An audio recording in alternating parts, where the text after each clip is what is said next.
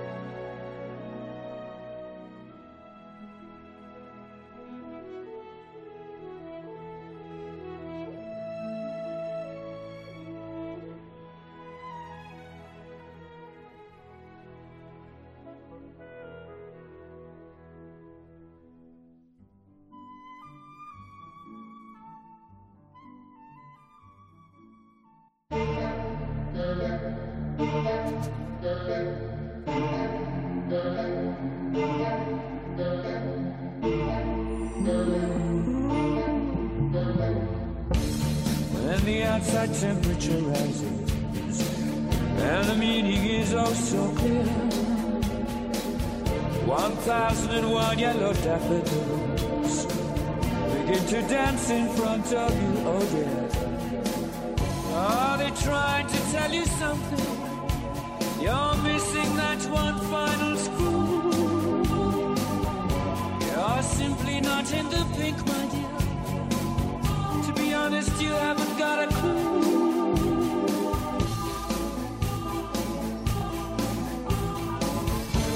I'm going slightly mad.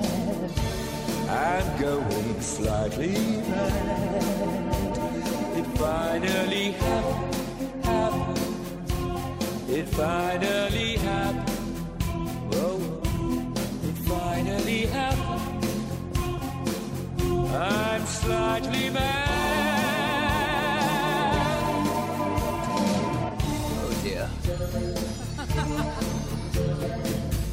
I'm one card short of a full deck. I'm not quite the shilling. One wave short of a shipwreck. I'm not my usual top billing. I'm coming down with a fever. I'm really out to sea. This kettle is boiling over.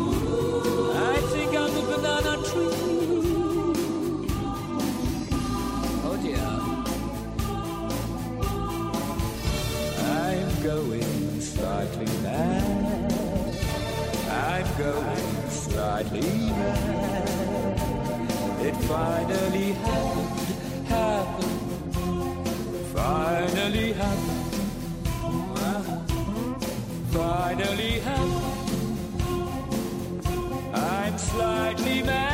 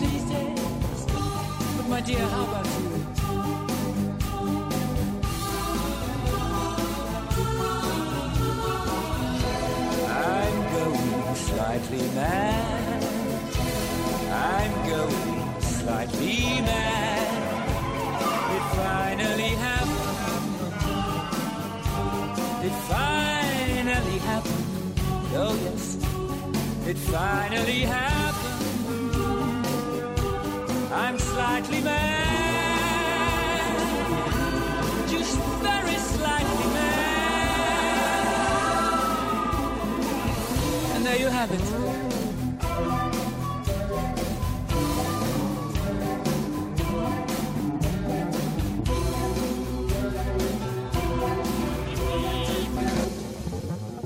Guten Abend und herzlich willkommen aus dem Aufnahmestudio in Wehe. Wir begrüßen Sie recht herzlich zu einer neuen Ausgabe von Literatur pur, Ihrem Literaturmagazin aus dem Mühlenkreis. Mit mir im Studio Hans Brink und ich freue mich, dass wir wieder heute mit Literatur pur bei Ihnen sein dürfen. Sabine Berges und Carola Peitzmeier. Und am Mischpult wie immer Reinhard Schumacher. Heute erwartet Sie unter anderem ein Interview mit Luise König, der neuen Leiterin der Mediothek Lübbecke. Unsere neue Rubrik Das literarische Trio. Außerdem natürlich viele spannende Tipps und Empfehlungen für den Sommer. Seien Sie gespannt. Los geht's gleich mit Luise König. Vorher hören Sie I'm Going Slightly Mad von Queen. Mein Name ist Claudia Kleine-Niermann und ich wünsche Ihnen gute Unterhaltung. Ich bin heute zu Gast in der Mediothek Lübbecke und freue mich auf ein Gespräch mit Frau Luise König. Die leitet seit dem 01.01.2018 äh, die Lübecker Bibliothek. Und ähm, Frau König, Sie sind seit einem halben Jahr hier in der Lübecker Mediothek. Wie haben Ihre Mitarbeiter und Leser Sie aufgenommen? Also gerade meine Mitarbeiter waren sehr gespannt. Sie wollten unbedingt mal was Neues und sie arbeiten auch sehr gut mit. Also es zieht sich natürlich alles ein bisschen hin, aber sie sind willig und machen auch so gut wie alles mit. Wir sind gerade zum Beispiel dabei, die Sachbuchsystematik ein bisschen zu überarbeiten. Das war hier überall so ein bisschen angefangen. Und ja, das finde ich einfach schön. Also es ist nicht so, dass ich sage, das haben wir aber schon immer so gemacht. Das freut mich besonders.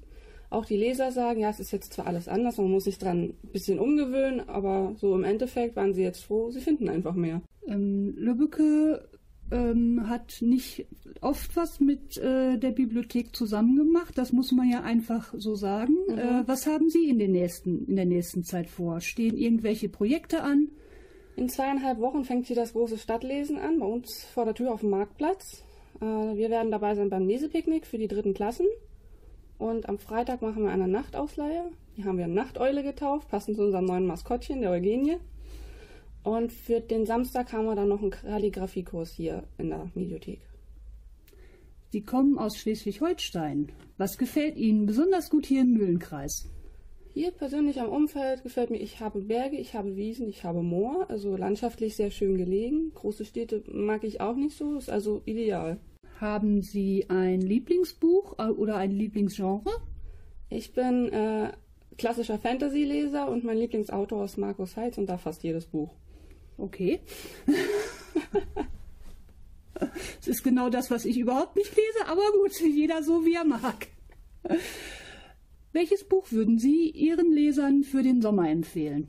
Also bei mir für die Sommerlektüre schlägt hier gerade ein die kleine Bäckerei am Strandweg. Das war's im Prinzip schon. Vielen Dank für das Gespräch. Sie dürfen sich jetzt noch einen Musikwunsch äußern. Okay, ich habe mir ausgesucht Hungry Like a Wolf von Duran Duran. Vielen Dank, Frau König. Das Interview wurde bereits vor 14 Tagen aufgenommen.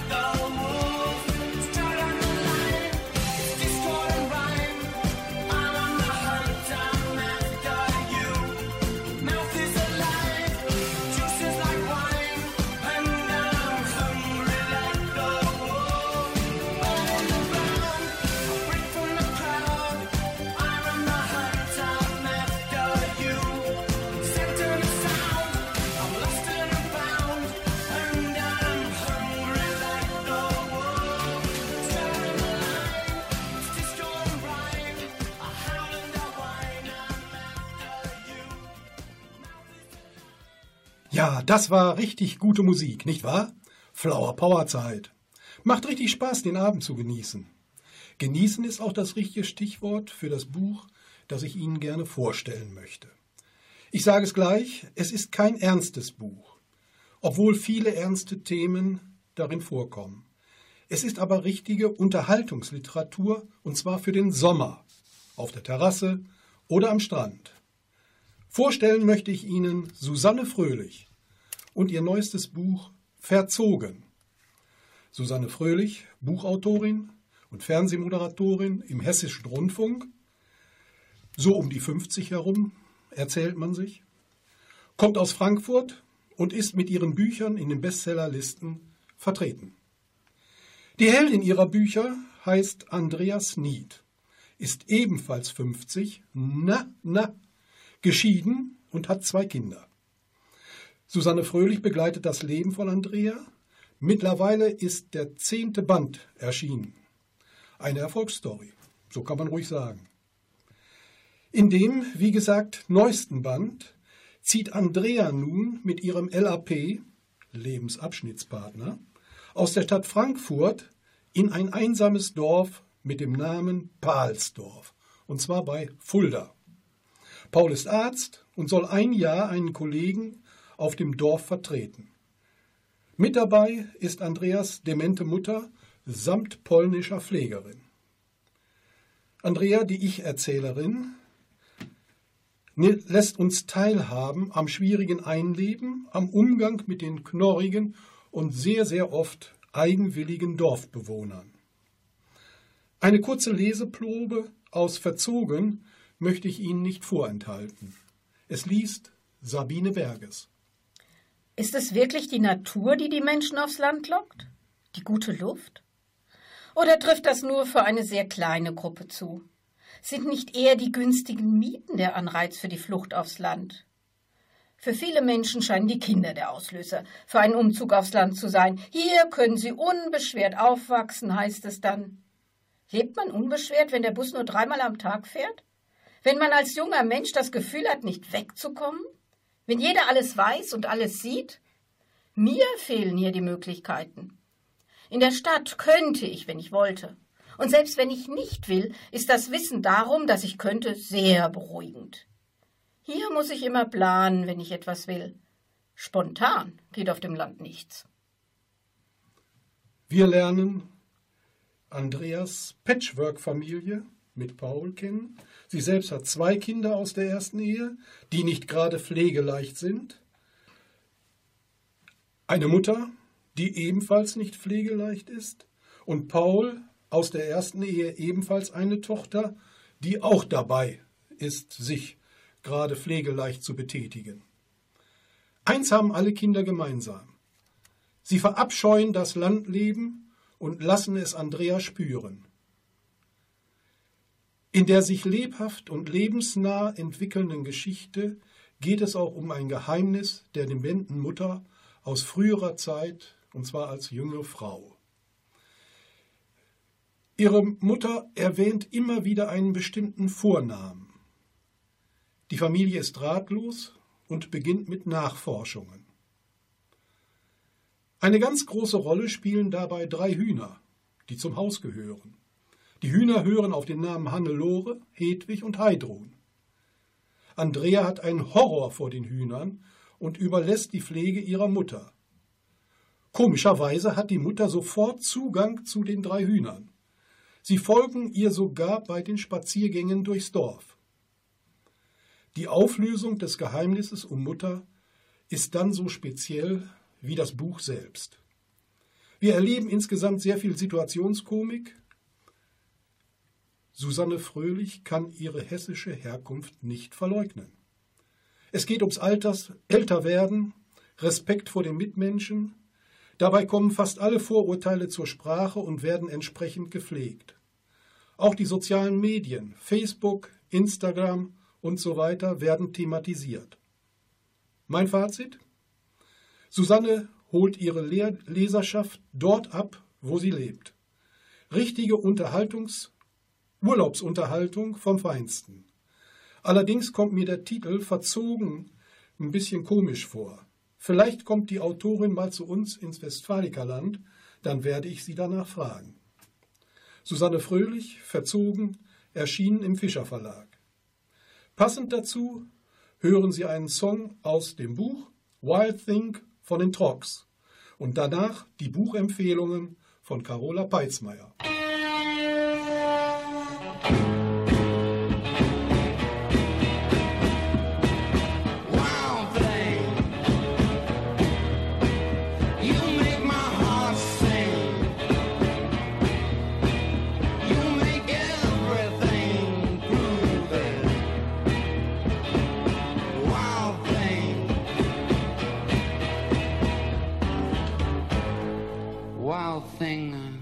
tenga.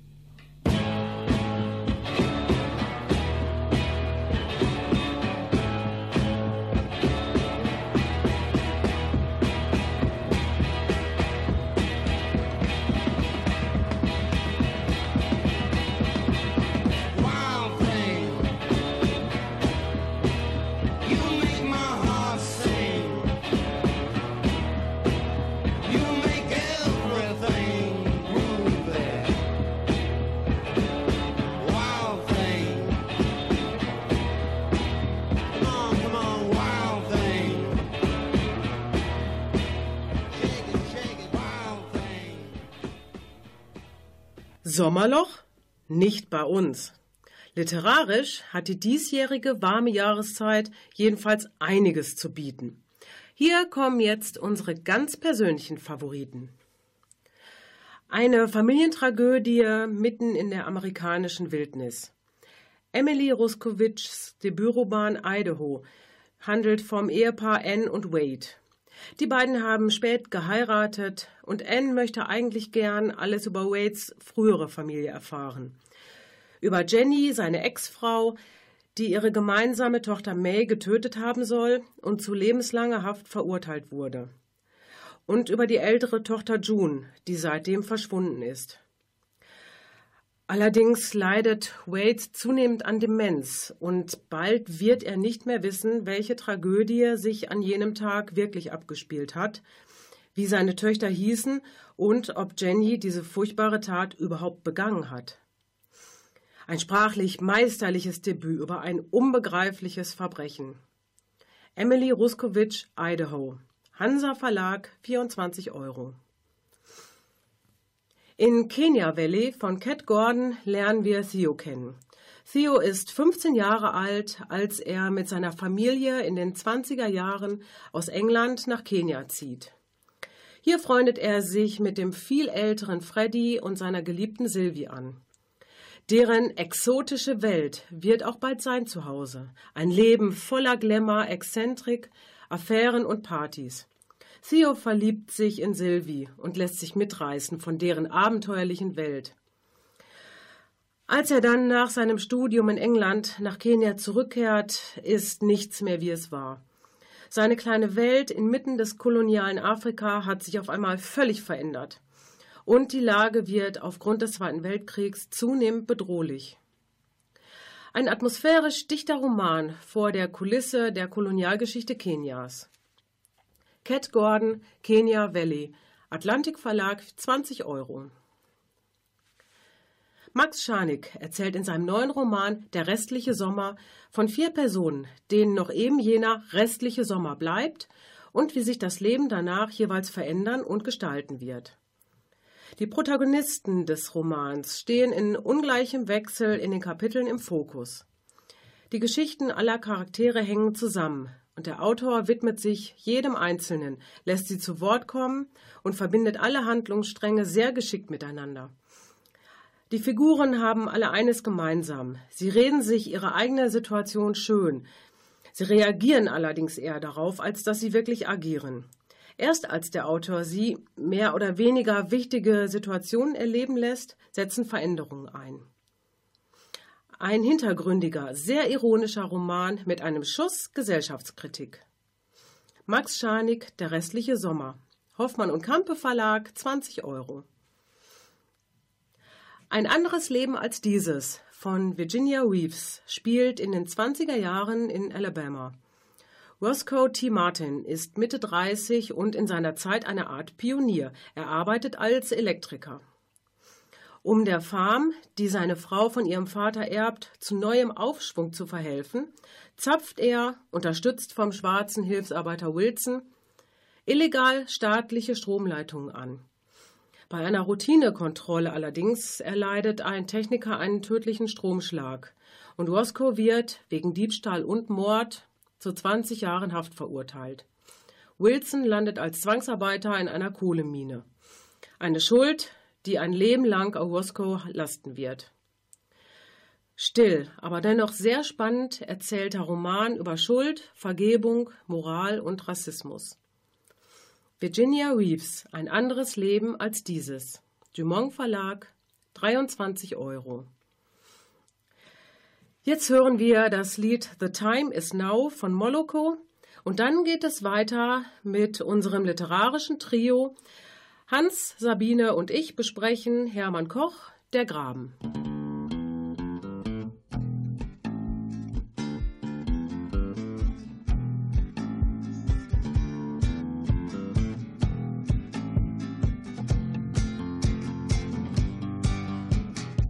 You're my last breath, you're a breath of fresh air to me.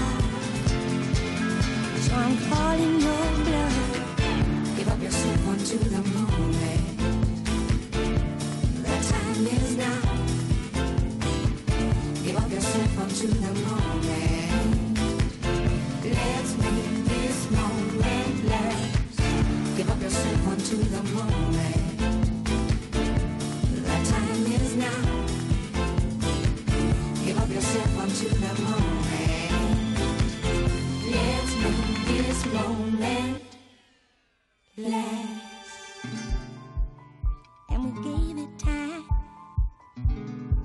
All eyes are on the clock. Time takes too much time. Please make the raining stop. And the atmosphere is charged. And you I trust. And I feel no fear as I.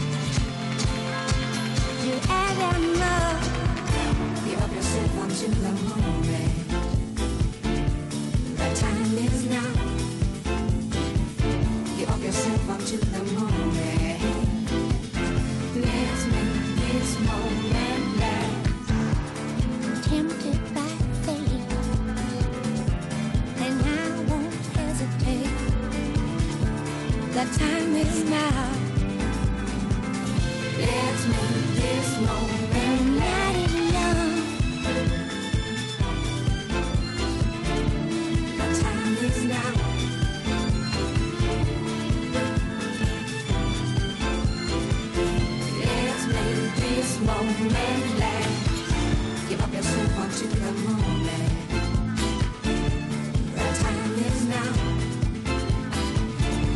yourself onto the moment.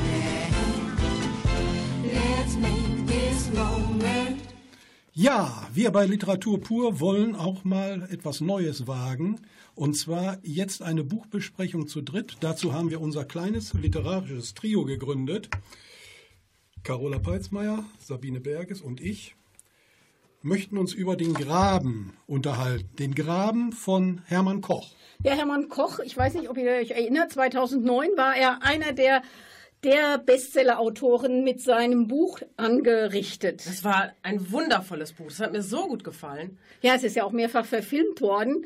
Und es war ja auch eine doch äh, eine Sch- Geschichte, die, die man sich so richtig reinfühlen konnte. Da diese Gesellschaftskritik war extrem. Jetzt Ja. hat er also sein neues Buch, das heißt Der Graben. Und was, äh, wie fandest du das, Carola? Wie hast du es gelesen? Was geht's da überhaupt? Ja, ähm, ganz kurz, es geht um, ähm, um Robert Walter, er ist Bürgermeister von Amsterdam, ähm, verkehrt in illustren Kreisen, ähm, denkt, er führt ein glückliches Leben, ja, bis er dann irgendwann, ja, warum auch immer, seine Frau verdächtigt, eine Affäre zu haben. Ja. Diese Affäre in der Richtung ist äh, ja quasi aus seiner Realität entsprungen. Er denkt sich das ja einfach nur. Wie kommt er eigentlich da drauf? Ja, äh, ich, ich glaube, er hat, ähm, er hat auf einer, ja, auf einem Festakt seine Frau und den ja, Ministerpräsidenten, um den es geht, hat er in einer Situation beobachtet, wo die beiden sich anscheinend, so hat er es empfunden, ähm, sehr vertraut miteinander unterhalten haben. Ja, er steigert sich ja da richtig Ja. rein in das Ganze. Äh, Das ist ja, das ist ja schon nicht mehr normal. Er sucht ja an allen Stellen äh, die Interpretation dafür, dass seine Frau da irgendwas falsch macht. Ja, er sucht wirklich Er immer, er sucht ja. wirklich. Äh, das geht einem richtig unter die Haut, auch wenn man als Leser das so mitkriegt, finde Ja, ich. warum macht er das? Hat er nichts anderes zu tun? Das ist seine Natur. Der kann nicht, der kann nicht aus sich rauskommen. Das Ja. geht nicht. Außerdem, also mir kam er so vor, als wenn er, er ist ein überhaupt ein, ein, ein, ein Mensch, der überhaupt gar keine Empathie besitzt und er ist auch überhaupt nicht in der Lage, äh, seine Mitmenschen differenziert zu betrachten. Ähm, und er, ja, er, er, er äh, hat ja völlig die Bodenhaftung verloren, äh, dadurch, dass er überall dann, kommen wir gleich auch noch drauf, denke ich mal, ähm, alle möglichen Menschen äh, irgendwelchen Verdächtigungen äh, unterstellt. Ist er nicht vielleicht Alter, eine Frage des Alters? Er ist ja kurz vor der 60. Vielleicht kommt man dann auf diese Ideen. Ich weiß nicht, ob das so viel mit dem Alter zu Das tun hat. glaube Was ich auch. Das du? würde ich nicht sagen, dass das mit dem Alter, das ist, wie gesagt, er, er ist einfach so ein, ein Mensch, er fühlt sich nach außen, tut er, als wäre er großartig und in Wirklichkeit ist er ein Mann, der nur aus Zweifeln und ja, äh, Selbstvorwürfen fast im Ja, Grunde auch. er wirkt ja auch sehr, sehr Ängste, unsicher. Er hat auch Ängste, ja, genau. Ja, ganz genau. Nach außen hin merkt man das natürlich nicht. Ich glaube, seine Umwelt nimmt ihn ganz anders wahr, als er sich selbst. Ja, das alles spielt ja alles in Amsterdam. Und in Amsterdam in der Richtung wollen wir jetzt ein bisschen Pause machen. Amsterdam, Tulpen aus Amsterdam mit Piano.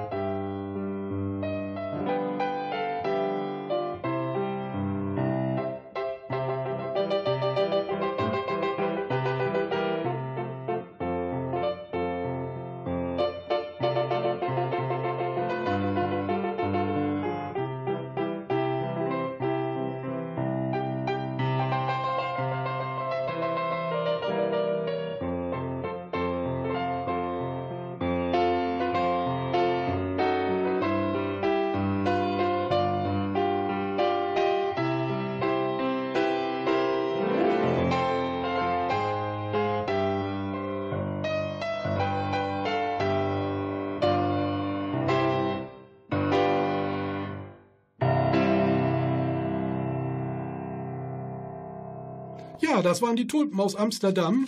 Mal sehen in der Richtung, wie es mit der Geschichte weitergeht. Ja, also was mir ja aufgefallen ist, das Thema Suizid. Zieht sich durchs ganze Buch. Ganz genau, das zieht sich durchs ganze Buch. Ähm, ja, ein großes Thema ist ja sein, ja sein, sein, der, sein Vater der, der, oder die Eltern von Robert Walter, die ja ähm, irgendwann beschließen mit Mitte 90 wohlgemerkt, äh, dann auf einmal ja selbsttätig aus dem Leben zu scheiden. Ja, so von wegen, äh, man soll aufhören, wie es am schönsten ist. Ja, Haben gut, sie ich- keine Lust mehr. Genau. Aber ich denke, das ist ja, für- wir müssen ja immer denken, das spielt in den Niederlanden. In den Niederlanden Ja, haben ja. die eine ganz andere Einstellung zum Selbstmord als hier. Das, Das geht alles ein bisschen liberaler zu. Ja, das Da stimmt. spricht man auch offen darüber. richtig. Was ich nur ganz interessant fand, äh, es kommt dann jedoch ganz anders als geplant. Ich will jetzt nicht zu viel verraten, aber dass, ähm, dass es für Robert dann gleich auch wieder ja anscheinend so eine Gelegenheit ist, seinem Vater Böses zu unterstellen. Das fand ich sehr, äh, sehr, sehr spannend. Denn der Vater fuhr ja mit einmal mit einem Sportwagen. Offen. Ja, ich Und denk- das mit Mitte 90. Ja, aber ich denke manchmal, er ist auch eifersüchtig im Prinzip. Neidisch auf seinen Vater, der das schafft, im Gegensatz zu ihm aus seinen Zwängen rauszukommen. Ja, das stimmt. Denn Vater hatte ja eine Dame neben sich mit einem roten Kopftuch. Mit 95. Mit 95 Mit wohlgemerkt. 95, Ja, ja, der macht alles richtig. Ja, die Frage ist ja jetzt, wie bewerten wir das? Ja, also ich fand das Buch ja an einigen Stellen ein bisschen, ja, sprunghaft auch. Und auch, ähm, wie soll ich sagen, sch es, Er erzählt ja so ein bisschen auch seine eigene Geschichte. Es gibt viele Parallelen. Ja. Die größte Parallele ist natürlich ähm, die Identität seiner, äh, seiner, seiner Frau, beziehungsweise ähm, die der Frau von Robert Walter. Wie, wie habt ihr das empfunden? Warum verschleiert er die Identität dieser, der, der Frau von Robert Walter? Sie soll ja aus einem südländischen Land stammen. ja, das ist natürlich völliger Unfug im Prinzip, denn er ist ja eine Person des öffentlichen Lebens. Er kann doch eigentlich, jeder weiß, wo man ihn findet. Er selbst spricht ja davon, dass er in Wikipedia steht. Ja, aber das ver verdreht er irgendwie, Ja. nicht? Das, Ja. das kommt gar nicht so in, seiner, in seinem normalen Leben vor. Das, das nimmt er gar nicht so groß zur Kenntnis. Aber ich habe auch so das Gefühl, er, ja, er spielt mit den anderen. Äh, weil er selber in der Richtung nicht mehr so diesen Zugang die, zu den Normalen hat. Er, auch zu seiner Tochter zum Beispiel. Ja. Äh, die, die Tochter macht ja auch im Grunde das, was sie möchte. Obwohl er gerne möchte, dass sie wieder das kleine Mädchen wäre. Ne? Ja, deshalb denke ich mal, heißt es ja auch der Graben, weil es sich wirklich Gräben auftun innerhalb dieser Familie auch. Ganz genau. Ja, Ganz genau. Das, auch so ist die empfunden. Frage. Was hat er sich mit dem Titel Der Graben gedacht? Was bedeutet dieser Titel? Also ich habe verschiedene Interpretationen. Ja, ich, ich- ich, bin ja mal gespannt, ähm, was du zum Beispiel dazu sagst, ähm, Sabine. Also ähm, einerseits kann es natürlich der Graben sein, ähm, äh, der ja der Graben zwischen der Realität und der der ja seiner Vorstellung, die sich Ganz bei ihm im bestimmt. Kopf auftut. Ähm, es kann natürlich der Graben kann natürlich auch ähm, synonym sein für den Abgrund, der sich so langsam vor ihm auftut. Das kann Richtig? auch der Graben sein. Mit 60? Genau. Oder ist es schlichtweg, ähm, oder ähm, es gibt natürlich auch mehrere Interpretationsmöglichkeiten, oder ist es der, der Graben gemeint, Der ähm, im Buch auch auftaucht der im Buch zum auch Schluss, auftaucht. wo er ja zum Schluss, der versöhnliche Schluss Richtig. ist im Prinzip, wo sie sich vom Graben aus zuwinken. Ganz genau, es passiert ja eine entscheidende Szene in dem So, Graben. und das überlassen wir jetzt weiter dem Leser, denn er soll ja auch noch ein paar Geheimnisse auftun und sich freuen, dass er sich auch findet. Ja, genau. Dazu passt natürlich ein Holländer, Hermann van Veen. Und er fragt, warum bin ich heute so fröhlich?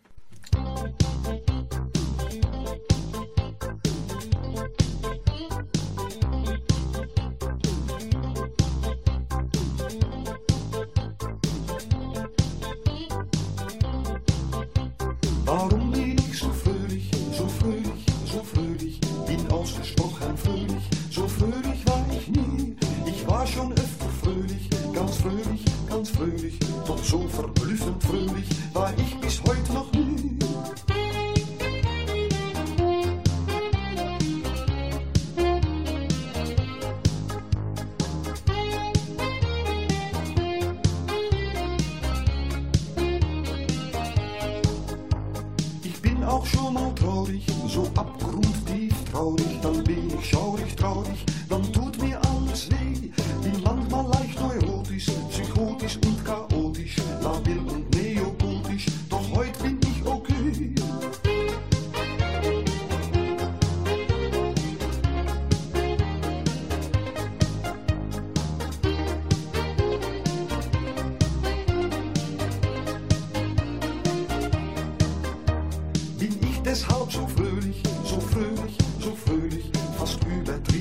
fröhlich, so fröhlich war ich nie. Heute bin ich nicht verschlossen, kein bisschen verschlossen,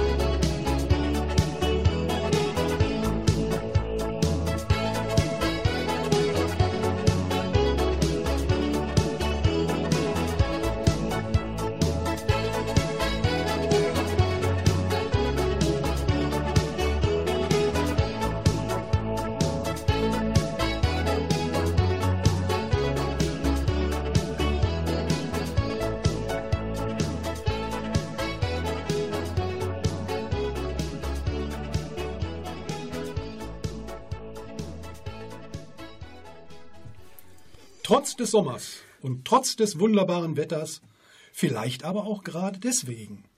Auch in den Sommerferien gibt es einige interessante Literaturveranstaltungen bei uns in unserer Region. In Lübbecke läuft im Moment die Aktion Stadtlesen. Morgen ist der letzte Tag. Von 9 bis 17.30 Uhr ist dort freies Lesen angesagt. Dazwischen, von 11 bis 14 Uhr, stellen sich heimische Autoren dem bestimmt großen Publikum vor.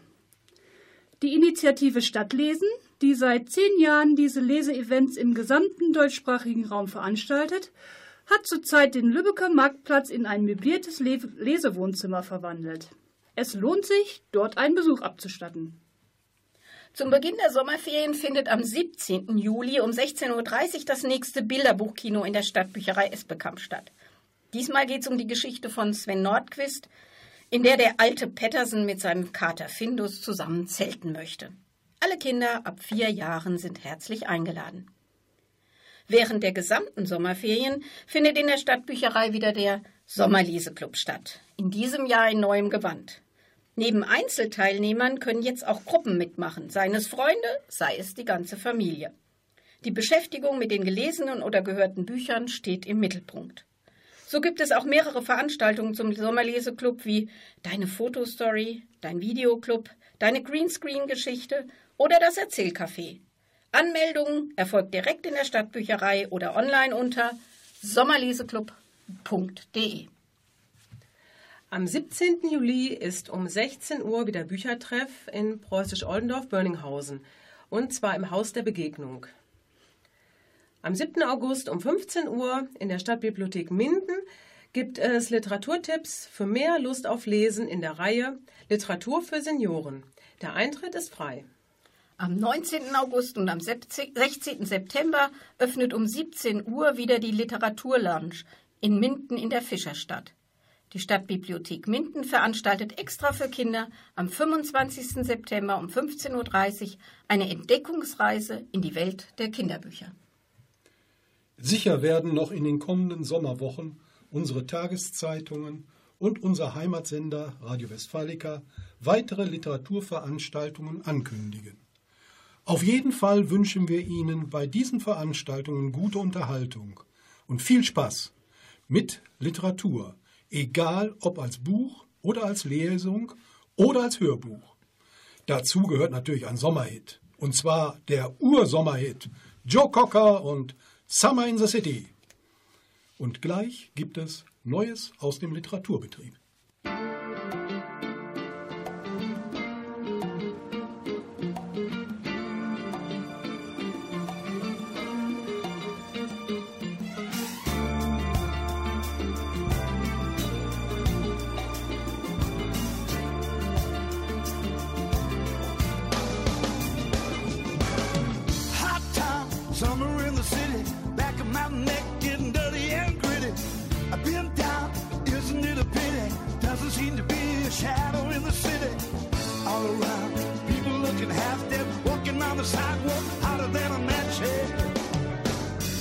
But at night it's a different world. Go out and find a girl. Come on, come on, and dance all night. Despite the heat, it will be alright. And babe, don't you know it's a pity